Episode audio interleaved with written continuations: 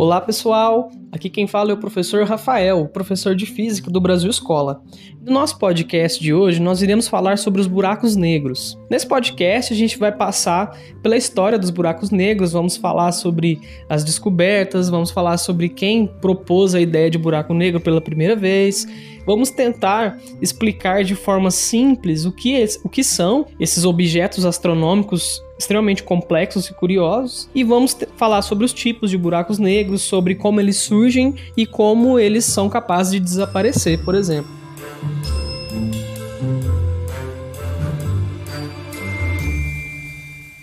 Os buracos negros, eles são alguns dos objetos astronômicos mais curiosos e mais intrigantes de todo o universo. A gente não entende muito bem sobre como eles foram formados. Existem teorias que explicam a formação deles, mas, como o próprio nome diz, são teorias. Nós ainda não temos certeza sobre a maneira como eles se formam. No entanto, os nossos conhecimentos atuais da física moderna mostram que os buracos negros têm origem quando alguma estrela muito mais massiva que o Sol, cerca de 10, 20 vezes mais massiva que o nosso Sol, entra num estado de colapso gravitacional. O que, que acontece? Com o passar do tempo, as estrelas começam a fundir elementos cada vez mais pesados, chegando até o elemento ferro. Quando isso acontece, o núcleo da estrela começa a se tornar cada vez mais denso e mais pesado, e o processo de produção do elemento ferro no interior das estrelas não produz a mesma quantidade de energia que o processo de fusão do hélio.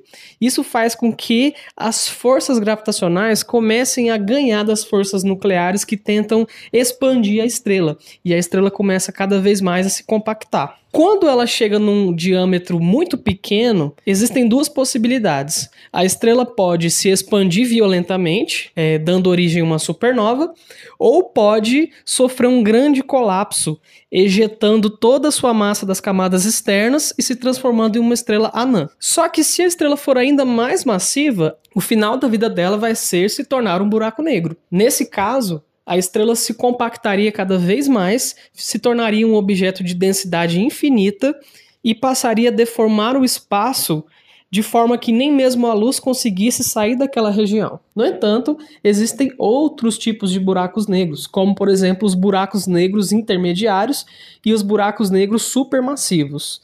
Esses buracos negros intermediários, de acordo com as teorias mais modernas, podem surgir em qualquer lugar do espaço e podem ter massas extremamente pequenas e, e podem existir durante intervalos de tempo extremamente pequenos. No entanto, eles ainda não foram comprovados cientificamente. Já os buracos negros supermassivos são aqueles que estão presentes nos centros das galáxias. Eles têm massas de alguns bilhões de vezes, milhões a bilhões de vezes maior que a massa do nosso Sol, e nós ainda não temos certeza sobre como eles são formados.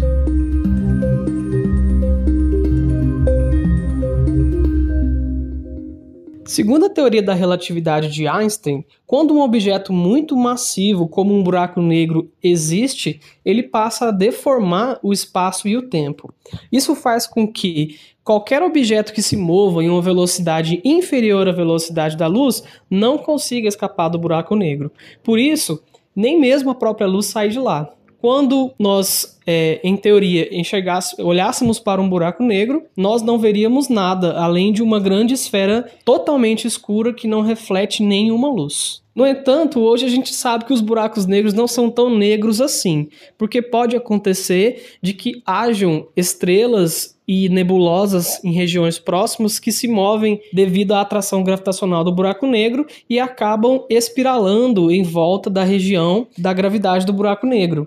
Isso faz com que se forme em volta dele um disco luminoso com gases que são acelerados em velocidades muito altas. Então, quando a gente fala que a gente observou um buraco negro, nós não observamos o buraco negro diretamente, mas sim o seu horizonte de eventos, que fica iluminado devido ao disco de acreção, que são gases acelerados em direção ao centro do buraco negro por conta da imensa atração gravitacional. Quem teve a ideia de que uma estrutura tão complexa quanto o buraco negro pudesse existir foi um físico alemão chamado Karl Schwarzschild, no ano de 1916. Uma das conclusões de Schwarzschild foi que se você pegasse um objeto de uma massa normal, mas conseguisse comprimir toda a massa dele em um diâmetro extremamente pequeno, esse objeto passaria a se comportar como um buraco negro, como uma singularidade. Mas o que a gente não entende é que o buraco negro não vai sair sugando tudo que está em volta dele como se ele fosse um grande aspirador. Na verdade, o buraco negro tem um alcance limitado de gravidade. A gente diz que nós poderíamos, por exemplo, ter no lugar do Sol um buraco negro e orbitar em torno dele, da mesma forma como orbitamos o Sol. A diferença seria que provavelmente a gente morreria congelado porque nós não estaríamos recebendo tanta radiação eletromagnética quanto o Sol consegue emitir para nós. No entanto, o buraco negro de fato somente suga as coisas que atravessam uma certa distância em relação ao seu centro. Essa distância mínima da qual qualquer coisa não consegue voltar quando entra nas proximidades de um buraco negro é o que a gente chama de horizonte de eventos. O horizonte de eventos é, portanto, a distância em que alguma coisa conseguiria escapar. Então, se você se movesse em direção ao buraco negro, nada aconteceria com você até que você atravessasse o horizonte de eventos do buraco negro. A partir do momento que você atravessa o horizonte de eventos, é que a gente não consegue mais dizer com clareza o que pode acontecer. Por quê? Nem mesmo a luz consegue escapar lá de dentro. Então a gente realmente não sabe o que acontece. Existem teorias que podem explicar, que podem prever o que pode acontecer. Uma delas é que, a partir do momento em que você entra no buraco negro, o tempo passa de uma forma diferente para você. Acontece o fenômeno da dilatação temporal. Então, quando você olhasse para fora do buraco negro, você visse todo o universo e todos os acontecimentos acontecendo em uma velocidade muito maior. De certa forma, seria como você enxergar o futuro, uma vez que o tempo está passando de forma mais lenta para você. Essa seria a morte lenta ao entrar dentro do buraco negro. A outra teoria, que envolve uma morte rápida, diz que se você entrar no horizonte de eventos, pode ser que você dê de cara com um grande, uma grande quantidade de matéria, uma grande, grande quantidade de massa orbitando em torno do buraco negro numa velocidade muito alta. E ao entrar em contato com toda essa massa girando a velocidade gigantesca, você poderia simplesmente cozinhar em um instante. Outra coisa interessante que pode acontecer quando você entra no horizonte de eventos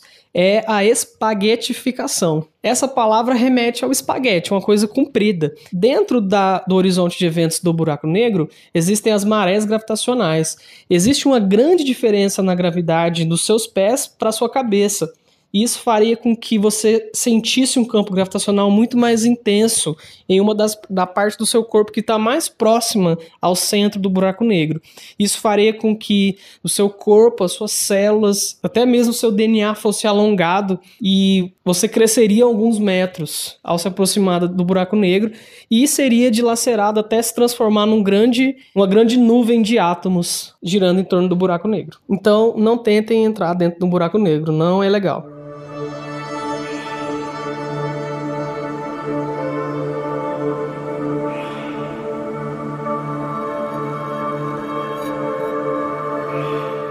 Ainda de acordo com os resultados da relatividade geral, existe a teoria de que alguns buracos negros podem ser pontes de Einstein-Rosen. As pontes de Einstein-Rosen são o que a gente chama de buracos de minhoca. Por fora, elas são bastante parecidas com os buracos negros. No entanto, diferentemente dos buracos negros, onde toda a massa fica acumulada em uma região chamada de singularidade, a, os buracos de minhoca levariam toda a matéria e a informação para um outro ponto do universo ou até mesmo um universo paralelo, onde o tempo passa no sentido oposto. Os físicos costumam chamar essa saída teórica de toda a matéria que entra em um buraco negro de buraco branco. No entanto, como eu falei, isso são apenas soluções das equações da relatividade geral. Como até hoje nenhuma dessas estruturas foi confirmada, nós não sabemos se elas existem de fato. Apesar da previsão teórica dos buracos negros ter surgido em 1916, a primeira observação astronômica desse tipo de objeto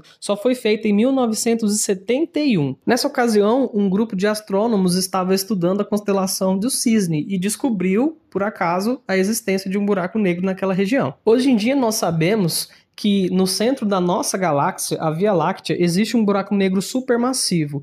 E também há indícios de que em todas as galáxias existe um buraco negro no centro. No centro da Via Láctea, por exemplo, existe um buraco negro supermassivo chamado Sagitários A. Esse buraco negro tem uma massa de aproximadamente 4 milhões de sóis e o tamanho dele, o diâmetro do seu horizonte de eventos, chega à distância entre o Sol e Plutão, para vocês terem ideia do tamanho desse tipo de buraco negro. No entanto, os buracos negros podem variar muito de tamanho.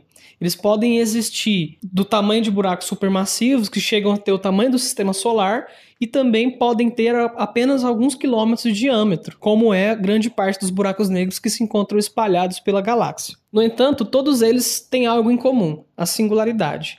A gente chama de singularidade o ponto central do buraco negro, onde toda a matéria está concentrada. Esse ponto, até onde a gente sabe, não tem tamanho, não tem volume e não tem área. Trata-se de uma região de densidade infinita, de temperatura extremamente elevada, onde toda a matéria é concentrada. Mas e aí, qual fim tem os buracos negros? Hoje em dia a gente sabe que os buracos negros têm uma data de validade. De acordo com o físico inglês Stephen Hawking, os buracos negros eles emitem uma certa quantidade de partículas à medida que eles absorvem matéria.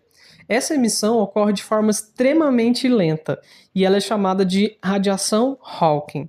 É como se os buracos negros estivessem se evaporando enquanto eles absorvem a matéria de outras estrelas e de nebulosas. Um buraco negro supermassivo, como o Sagitários A, que se encontra no centro da nossa galáxia, por exemplo, de acordo com a teoria de Stephen Hawking, levaria, levaria um tempo maior do que a própria idade do universo para se dissolver. Apesar de ser um processo extremamente lento, é possível detectar essa radiação sendo emitida a partir dos buracos negros. Isso indica que parte da energia e da matéria que está entrando lá dentro é transformada em ondas eletromagnéticas e se perde para sempre. Os físicos ainda não sabem explicar muito bem o que leva os buracos negros a emitirem essa radiação. No entanto, os físicos acreditam que a radiação Hawking se trata de um processo quântico, na qual as partículas são emitidas, mesmo não sendo possível escapar do buraco negro. A existência da radiação Hawking indica então que toda a matéria que foi sugada por um buraco negro supermassivo vai ser transformada em energia e emitido na forma de ondas eletromagnéticas que vão passar a percorrer o universo.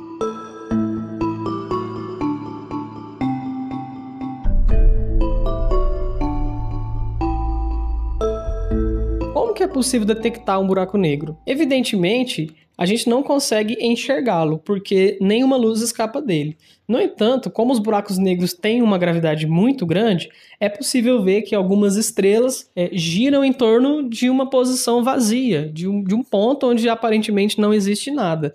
Quando os astrônomos percebem esse tipo de coisa, eles focalizam seus telescópios na região para tentar identificar a presença de algum astro ou alguma estrela que possa estar presente na região. Se feito isso, não for detectado nenhum astro, possivelmente existe um buraco negro naquela região. Depois disso, os telescópios são ajustados para medir certas frequências de ondas eletromagnéticas que são encontradas nos discos de acreção dos buracos negros, onde os gases são acelerados em velocidades próximas à velocidade da luz. Com a detecção de raios X, por exemplo, e raios gama, os físicos conseguem detectar a presença de buracos negros. Na teoria parece muito fácil, mas na prática é como se você estivesse procurando uma agulha no palheiro. Imagine só a quantidade de estrelas que tem no céu não é nada fácil você encontrar uma estrela ou par de estrelas que esteja orbitando em torno de uma região vazia do espaço. Por isso é tão rara a detecção de buracos negros. É com base nessas técnicas que os astrônomos conseguem detectar e descobrir a existência de buracos negros tão grandes quanto o buraco negro Sagitários A, que está presente no centro da nossa galáxia, mas também o buraco negro Holmberg 15A, por exemplo, que é reconhecidamente o maior buraco negro que a gente já conseguiu observar. Para vocês terem uma ideia, a massa dele é de aproximadamente 40 bilhões de sóis. Ele é cerca de 10 mil vezes maior do que o buraco negro que a gente tem no centro da nossa galáxia. E sua massa representa aproximadamente dois terços da massa da nossa galáxia por inteiro. A grandiosidade e a grande quantidade de dúvidas e coisas a descobrir que nós temos em relação aos buracos negros só tornam eles mais fascinantes, motivando assim um número cada vez maior de físicos, de astrônomos e entusiastas a conhecer mais sobre esses objetos astronômicos. Então é isso, pessoal. Se você gostou do nosso podcast sobre os buracos negros, acesse o nosso site, porque lá a gente tem vários textos interessantes sobre cosmologia e astronomia. E fiquem ligados aqui nos nossos podcasts, que em breve eu voltarei com novos assuntos interessantes. Beleza? Obrigado e até a próxima. Falou!